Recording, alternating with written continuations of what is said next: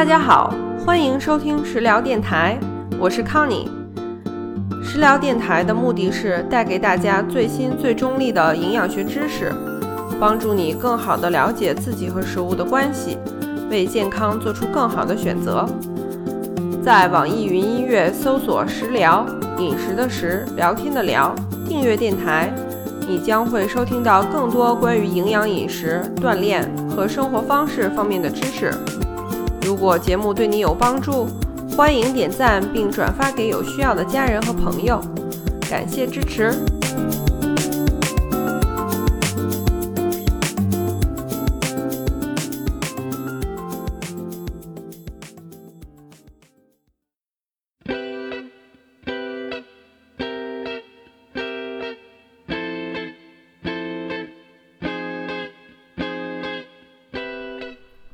亲爱的小伙伴们，大家好，欢迎回到食疗电台，我是康妮。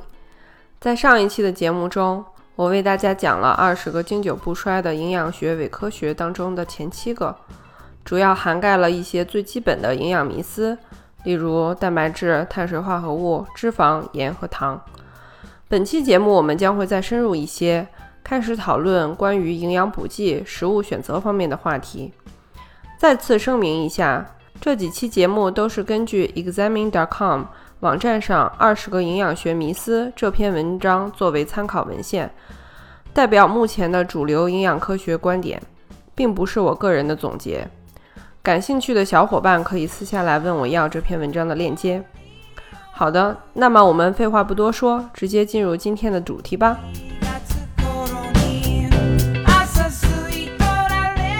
迷思八，关于面包。热量、麸质、全麦和白面包。正是因为这些年反碳水的流行风潮，越来越多的人觉得吃面包，尤其是白面包，是一件对身体不健康的事儿。有两个主要的说法：第一，吃面包会使人发胖。其实面包本身并不会必然的让人发胖，这主要还是一个度的问题。现在市面上的面包都是过度被甜品化了的。走进一家面包店，陈列的最多的是各种类型的黄油起酥面包、蛋挞、巧克力、红豆夹心、肉松类和披萨类的面包。这类面包含糖含油量很高，即使是小小的一块，热量也不容小视，而且太好吃了，经常会让人吃了又想吃，不知不觉就热量超标。即使是买了一般的全麦面包，回家吃的时候，我们也常常会加点黄油啊、果酱啊、花生酱、蜂蜜之类的高热量食物来搭配。发胖其实是这么来的。第二，现在在北美极度流行无麸质的食物，就是 gluten free，而面包中含有大量的麸质，因此被视为是不健康的食物。有讽刺意味的是。很多人会觉得麸质对身体不好，是以为它是一种碳水化合物，但其实麸质的本质上是蛋白质，是谷物当中特有的一种蛋白质。有一些人有先天自身免疫系统缺陷，对谷物当中的麸质会比较敏感，会患有乳糜泻 （celiac disease） 的症状，主要是因为摄入麸质引起的肠胃道不适、胀气。腹泻、腹痛、便秘等症状，由于小肠绒膜受损而发炎，不能正常的吸收食物当中的养分，继而可能会引发营养不良、贫血、晕厥、儿童发育迟缓等情况。现在已知的唯一有效治疗乳糜泻的方法，就是终身避免摄入麸质，也就是吃 gluten-free 无麸质的食物。由于人种基因不同。北美患有这种肤质敏感症的人比较多，而亚洲相对较少。有些人拿肤质大做文章，鼓吹肤质可能会引发过敏甚至乳糜泻，这完全是颠倒了因果关系。肤质过敏是先天的免疫疾病，不是因为吃了肤质才引发的病症。如果你怀疑自己有肤质过敏，应该去医院做明确的检查。如果没有肤质过敏，吃面包或者其他谷物类食物是完全没问题的。而且谷物当中除了碳水化合物之外，还含有丰富的维生素、矿物质和纤维。一般市面上卖的无麸质的食物，大多数是由高度加工的土豆淀粉、玉米淀粉做成的，单糖含量高，热量也更高，营养价价值比较低。因此，如果你没有先天肤质过敏的话，不建议大家去追求吃无无麸质的食物。最后，我们再来说说全麦面包和白面包。由于现在健康饮食的流行风尚，越来越多的人选择消费全麦面包，而觉得吃白面包对身体不好。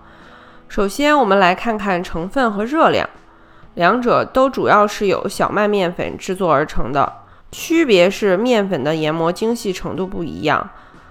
同样重量的两种面包所含的热量几乎是一样的。并没有说白面包比全麦面包更容易让人发胖。请注意，我们在这里说的白面包就是最普通的小麦吐司，而不是过度添加了糖和油的那种北海道吐司啊之类的白面包。全麦面包的好处是，由于制作它的小麦面粉是粗加工的，因此其中所含的纤维和微量元素都能够比较较好的保存。升糖指数和升胰岛素指数也比白面包要低一些，会被人们看作是更健康的选择。但是，事实上，全麦面包和白面包的差别是相当小的。而且，由于我们日常吃面包的总量很小，这些好处在我们的身体里面是微乎其微的。如果你真的注意饮食的热量控制，想要吃更多的纤维和微量元素，全麦面包和各种水果、蔬菜，这在这方面是没法比的。而且，如果你真的注意热量控制，想要吃更多的微量元素和纤维素，那么选择各种蔬菜、水果是比全麦面包更好的选择。还要需要注意的是，现在市面上大多数卖的全麦面包，尤其是那种袋装的全麦吐司，经常是假的全麦面包。是生产商在白面粉当中后添加一些麦麸，甚至加入一些焦糖调色，做出来全麦面包的假象。小伙伴们在选择面包的时候，一定需要注意了。真正的全麦面包的配料表的第一位一定是全麦面粉，而不是小麦粉。接下来，我们来讨论几个和营养膳食补剂相关的话题。第一个。迷思九，有没有必要补充多重维他命？很多营养膳食补剂厂商和那些在网络上很红的营养专家，都特别喜欢给你推荐各种各样的营养补剂和维他命。有几种说法支持他们的观点，一个是说，现在我们吃的很多食物都是加工食品，食品在加工过程当中会流失很多营养物质。而且，高度发达的农业使用农药，或者现代大棚技术等农作物生长周期过快，也会导致食品营养流失。还有的说法会说，食物当中含有很多复杂的未知的化合物，这些化合物会引起身体的一系列排异反应，比如说过敏啊、消化不良、腹泻胀气，甚至血压、血脂、血糖不稳定等等症状。因此，需要多重维他命等补剂来补充营养，并调理身体。这些说法听起来都非常有道理，而且深入人心。调查显示，有超过三分之一的美国人每天都要服用各种类型的多重维他命或矿物质补剂，宁缺毋滥，这是很多消费者的心理。哎，事情要真的是有那么简单就好了。可惜的是。没有任何的科学依据证明多吃维生素补剂对身体健康有明显的好处，或者或者能够延长寿命。确实，多重维生素补剂能够为你补充一些日常饮食不足的营养元素，消除一些营养不良的隐患。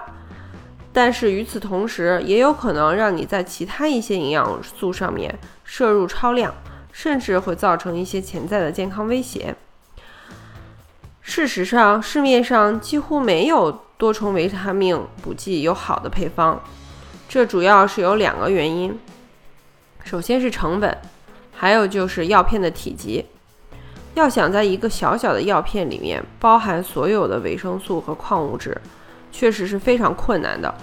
而且很多消费者希望每天只吃一小颗药片，而不是一天一次或者一次吃好几颗。通常情况下，我们日常健康饮食当中已经能够充分获得的营养元素，在这些多重维维生素补剂当中含量反而较高。而对于那些我们在日常饮食中比较难以获得的营养元素的含量却不足，这就会导致不缺的过度补充，缺乏的也没有得到解决。最好的情况是全面审视一下自己的饮食结构，必要的时候去医院做一些检查，找到那些自己缺乏的营养素来对症下药。如果吃补剂，也要吃专项的补剂，比如说。生活在纬度较高的地区的人，或者是那些平时很少户外活动、晒太阳的人，需要补充维生素 D；纯素食主义者需要专门补充维生素 B 十二等。其实，我们日常吃的很多加工食品，都会在生产制作过程中重新添加一些微量元素补剂，比如说我们常见的碘盐。就是在普通的食盐当中额外添加了碘元素，来预防碘缺乏引起的甲状腺肥大症。还有我们喝的包装牛奶当中也会常常添加了维生素 D，以帮助钙质的吸收。很多谷物或者面包当中也会添加维生素 B 族。大多数情况下，只要你不挑食不偏食，能有一个比较均衡的健康饮食。对于一般的绝大多数人来说，没有必要长期吃多重维生素补剂。不管怎么说，食物是非常复杂的，营养科学发展至今仍有很多未解之谜。我们还是不能够确切的知道食物当中的各种营养元素在我们的身体里起到什么样的功能和作用，各种化学反应的影响和结果也是很难测量的。但我们可以肯定的是。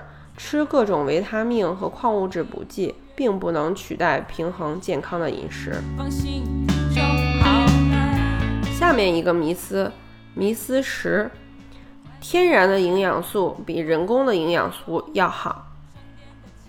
吃天然未加工过的食材，总是比吃人工合成的补剂或者加工过的食物好。吃生的沙拉总是比吃炒菜更健康。相信这些说法一定会经常在你耳边响起吧？通常，如果一个食物被贴上“天然的”“未加工的”这些标签，都会被认为是最好的、最健康的；而合成的或者是加工的这样的食物，都会让人们产生负面的联想。真相是，并不能这么一刀切。在我们考虑营养素对身体的作用的时候，一个很重要的指标是生物利用度，或者是生物有效性，英文是 bioavailability。简单来说，这是指一个营养元素或者化合物进入体内之后能被身体吸收和利用的程度或者效率。天然食材、未加工的食材固然好，但是有很多营养元素和化合物。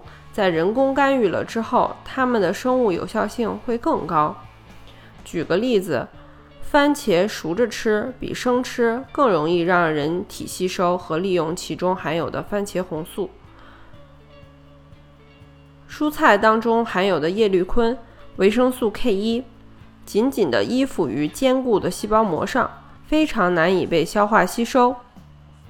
但是如果吃补剂的话，吸收效率就会高很多了。类似的人工合成的叶酸、维生素 B 九，比食物当中含有的天然叶酸要好吸收。姜黄粉当中含有的姜黄素是一种多酚，可以用来减少身体炎症，并且有利于大脑健康。它的单独生物利用率非常低，但是如果人工合成姜姜黄素脂体质，或者配合黑胡椒提取物胡椒碱的话，那么它的生物有效性就会大大的提高。所以，不管是天然的还是人工的，我们尽量不要非黑即白的去看待它们。我们在这里主要是从风生物有效性这一个角度去举了一些例子，没有考虑到代谢功能和效率等其他方面。就像我之前说的，这部分的科学还是在发展研究当中，我们现在还不能下定论。迷思十一：打着天然和有机标签的食物就是最好的。就像我们刚刚聊到的，人们通常认为天然的食材是最健康的。现在市面上有越来越多的食物包装上面写着“天然”“纯天然”“百人百分之百天然原料”这样的标签，但是其实“天然”这个食物分类。无论是在中国还是在其他世界各个国家地区，都是一个非常模糊、没有明确标准和监管的分类。没有一个农业或者食品药品监监管部门对食材的天然程度和健康程度划分等级。一般来说，对于肉类，是指在肉类的加工、包装和销售过程中没有额外添加人工成分，包括。化学保鲜剂啊，人工调味品或者色素，但这些并不意味着这些肉类的禽畜在饲养过程中没有被喂过抗生素或者生长激素。这就是我们当今在购买肉类时最大的顾虑。目前国内的肉类生产监管比较少，而大家通常认为更高端的各种进口的肉类和鱼类也不一定就是安全的。具体要看当地生产肉类的法律法规，以及我国进口的相关规定和政策了。至于有机产品，每个国家和地区的评判标准也也是不统一的，涵盖的食品品类也各不相同。我国有机产品国家标准规定，有机产品生产过程中不得使用化学合成的农药、化肥、生长调节剂、饲料添加剂。以及基因工程生物及其产物，但是仍然是可以使用天然的农药的，比如说铜和硫。而这些天然的农药如果使用过量，对人体也是有害的。迷思十二：冷冻食品和罐装食品没有营养。是的，有条件的情况下，我们通常更应该去挑选并且购买新鲜的食材。但是冷冻食品和罐装食品在营养成分和营养价值上，其实并不一定比新鲜食材低。我们在超市和市场里面购买的大多数新鲜水果蔬菜，很多是采摘后成熟的，处于保质期和运输安全的考虑，很多农场都会在果子和蔬菜还没有完全成熟的时候采摘和运输。相信小伙伴们在买菜的时候也会遇到过半生不熟的情况，一些果子或者蔬菜需要在家里放几天才能吃。对于这种新鲜的食材，也一直存在一些争议，认为这些并不是自然成熟之后采摘的新鲜食材，它的营养并不是最好吸收的。相反，制作冷冻食品。比较常见的是冷冻蔬菜或者冷冻莓果等，和罐装食品，比如说水果、豆类和鱼类比较常见。这些食材都是自然成熟的。冷冻食品在进行速冻之前，会经过几分钟的高温清洗，主要作用是为了去除食物当中一些活性酶，保持食物本身的颜色和气味，不会氧化变黑等。这个处理过程会使速冻蔬菜在特定营养素上有一丢丢的损失，比如说维生素 C。但是总体来看，速冻食品的营养价值和新鲜食品的差异并不是很大。考虑到预算和存储周期的话，是又经济又方便的选择。罐装食品在生产过程中要经历的加工工序比冷冻食品要多一些。在加工过程中流失的营养元素也要更多一些，同时也会添加一些盐、糖或者其他的添加剂作为防腐剂。罐装食品虽然营养价值不如新鲜食材和冷冻食材，但是也并不意味着没有营养和价值。事实上，如果从热量和营养价值的角度考虑，罐装食品都是比高度加工的垃圾食品好得多的选择。迷思十三：你应该吃得干净。吃得干净，eat clean。严格意义上，这并不是一条伪科学，而是一个概念不清、定义不清的说法。没有人对吃得干净有一个清晰明确的定义。对于有一些人来说，从宗教或者道德的角度出发，他们认为不吃某些食物就意味着干净的饮食。比如说，穆斯林和犹太教信徒不吃猪肉，有一些环境保护主义者完全不吃动物制品。另外一些人认为，只要食材中不含有杀虫剂、抗生素和激素，就是干净饮食。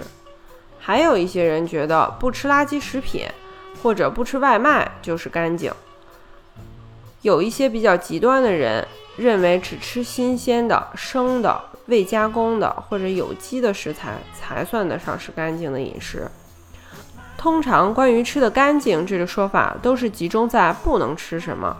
需要把某些食物排除在自己的饮食选择之外，而并没有一个明确的标准。我们先来看看纯素饮食，纯植物性饮食已经被主流观点看作是干净饮食的典范。很多人倡导纯素饮食，是认为不仅利于环境保护，也利于自己的身体健康。关于纯素饮食的详细分析。我在之前的节目当中也有讲过，感兴趣的小伙伴可以再去重听一下那期哪种饮食方法最好的节目。一般来说，选择纯素饮食的人都有着比较健康的生活方式。调查显示，纯素主义者当中吸烟、饮酒和其他成瘾性物质滥用的比例都比较低，所以很难说这是否真的是素食让他们更健康。还是说，他们总体的生活方式帮助他们更健康。素食饮食当中比较容易缺乏一些非常重要的营养元素，从而对健康构成威胁，比如维他命 B 十二、左旋肉碱、欧米伽三脂肪酸等。所以，选择纯素饮食的人需要通过膳食补剂来补充。接下来，我们来看看生食主义。近年来，一些网红达人倡导生食饮食法，认为吃生食能够最好的保留食物当中的营养元素，是最干净、最健康的饮食法。但可以肯定的是，这种方法完全是扯淡。就像我们刚刚聊过的，很多食物当中的营养元素是烹饪做熟了之后才能够被人体更好的消化和吸收的。而且烹饪的过程当中，能够杀死生食当中含有的很多有害细菌和病毒。比如说，生牛奶当中含有很多有害的细菌，必须通过人工灭菌或者煮熟之后才能放心饮用。大多数的生鸡蛋当中含有抗生物素蛋白，也会影响我们对鸡蛋中生物素，也就是维生素 H 的吸收。而且，鸡蛋当中的蛋白质的生物有效性也是熟鸡蛋比生鸡蛋更高。对于一些蔬菜来说，烹饪也会降低其中含有的硝酸盐含量。还有一个趋势是只吃有机食品。我们刚刚已经讨论过天然的和有机的食品的定义了，并不一定说天然有机食品就一定比人工加工的食品更好。到目前为止，仅有非常少数的临床医学研究来观察有机食品对临床人体健康的影响，但是并没有实际的研究结论证明有机食品就能够为被试者们带来更好的健康水平。这并不是说有机食品没有价值或者是不健康的，而是说这个问题非常复杂。有的时候，降低一些健康隐患是以增加了其他的健康风险为代价的。举个例子，一项2018年对蛋白粉的测试发现，有机蛋白粉当中含有的 BPA 的含量是非有机蛋白粉的一半儿，但是重金属的含量却是非有机蛋白粉的两倍。在这里跟小伙伴说一下，BPA 是一种化工原料，其基本用途是生产各种塑料。是一种已知的内分泌干扰素。我们刚刚也提到，国际上没有统一的有机食品认证标准。通常被认为安全的天然杀虫剂对人体和环境也是有害的。所以回归到根本，如果你愿意或者有这个经济能力吃有机食品的话，没有问题。但无论是选择有机的还是非有机的食材，我们作为一个消费者能做的最好的就是好好的把食材清洗干净，有必要的时候要去皮，烹饪的时候让食材煮透。迷思十四：你需要定期的排毒 （detox）。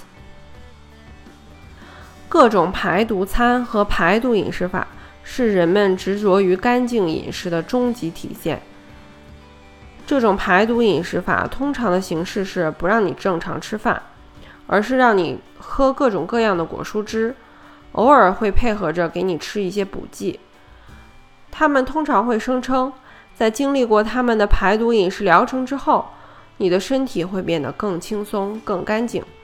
但是非常讽刺的是，当你仔细地询问他们排毒饮食果蔬汁到底为身体排出了什么毒素的时候，答案通常是模棱两可的，因为他们自己也不知道。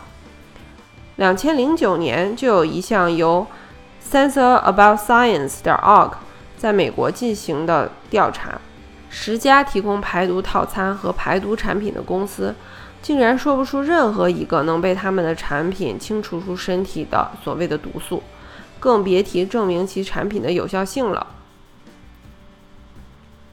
严格的意义上来说，毒素是指那些既存在于动物食品，也存在于植物食品当中的一些对人体有害的化合物。所以，光喝果蔬汁排毒本身就是一件极其没有科学依据的事情。也许这些果蔬汁不仅不能给你排毒，反而会让你中毒。其次，这些贩卖排毒食品、排毒食谱的商家，甚至健康大师们。他们自己也搞不清楚什么是毒素的定义，被问到的时候，常常会拿重金属啊、化学残留物啊这种泛泛而谈的概念来搪塞你。即使我们的饮食当中真的有所谓的毒性物质，靠吃排毒餐或者是喝排毒果蔬汁，是根本不可能让你排出这些毒素的。如果你是急性中毒，患者必须立刻寻求专业的医疗急救。如果你是慢性中毒，对身体真正有益的做法是好好的吃饭，吃有营养的东西，强壮你的身体才能够对抗毒素，而不是通过喝果蔬汁或者吃排毒餐，从而让你的身体变得更加虚弱了。我们的身体有自己的排毒系统和功能，肝脏、肾脏、肺脏这些内脏器官都在不停的努力工作。通过新陈代谢，把体内的垃圾、废物以及有害物质排出体外。你吃的这些排毒餐或者喝的果蔬汁，通常会让你的身体缺乏营营养和能量，损害你的细胞和器官自然的排毒工作。这些果蔬汁排毒法，之前我在节目当中也有讲过，其实是非常危险的。短期的副作用包括头晕乏力、没力气。消化不良，而长期吃会导致营养不良、体液不平衡，甚至肝肾功能受损等非常严重的后果。既然果蔬汁排毒饮食法对身体健康有害无益，为什么市面上还是非常流行，而且经久不衰呢？答案就是这种方法会让你的体重急剧下降。通常喝果蔬汁的人，坚持了几天或者几周之后。就会因为严重的热量不足以及身体脱水，发现体重轻了很多，造成了自己是瘦了，或者是果蔬汁排毒法太有效了的幻觉。但一旦你结束了排毒饮食法，回归到正常的饮食，这些被减掉的体重就会眨眼间又回到你的体重秤上。因此，结论就是不要轻易去尝试排毒饮食法。真正需要努力做的是培养一个长期的可持续的健康饮食习惯，以及和运动生活习惯，这样才能够提高自己的免疫力，去对抗病毒、对抗毒素。也能够提高新陈代谢，提高我们的肝、肾、肺等脏器自然排毒的能力。好了，以上就是我们第二期营养伪科学大辟谣的节目。这期的七个主题主要关注了食材和食物的选择。下一期，也就是最后一期伪科学辟谣节目，我们会为你讲的最后六个主题，主要是关于饮食和生活方式、运动方面的。如果你喜欢食疗电台，欢迎点赞并分享给家人朋友。感谢大家的支持，祝你们有愉快的一天。